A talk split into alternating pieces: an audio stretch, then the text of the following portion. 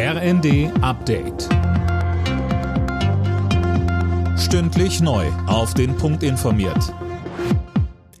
Ich bin Dirk Justes. Guten Tag.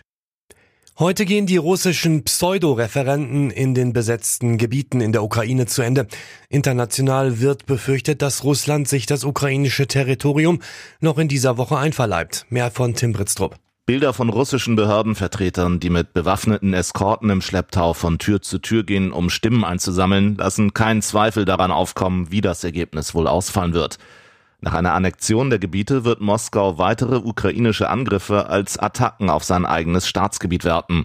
In New York beschäftigt sich heute der UN-Sicherheitsrat mit den Scheinreferenten. International sind außerdem weitere Sanktionen gegen Russland geplant.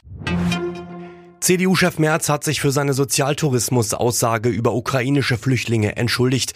Er hat im Interview mit der Bild-Zeitung gesagt, der Anspruch auf Sozialleistungen führe dazu, dass Menschen zwischen Deutschland und der Ukraine hin und her reisen und dieses System ausnutzen. Die plötzlichen Lecks in den Gaspipelines Nord Stream 1 und 2 werden jetzt von Spezialisten untersucht. Auf die Versorgung in Deutschland wirkt sich das Ganze nicht aus. Mehr von Sönke Röhling. Die Lecks wurden in der Nähe der dänischen Insel Bornholm entdeckt, in dänischen und schwedischen Gewässern. Die Ursache ist bislang völlig unklar. Von Experten heißt es aber, dass solche Lecks extrem selten seien. Der Tagesspiegel berichtet, dass die deutschen Sicherheitskreise nicht an einen Zufall glauben, sondern eher davon ausgehen, dass da jemand nachgeholfen hat.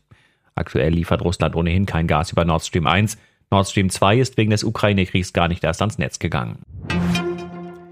Die Einwohnerzahl in Deutschland ist laut Statistischem Bundesamt auf über 84 Millionen gestiegen.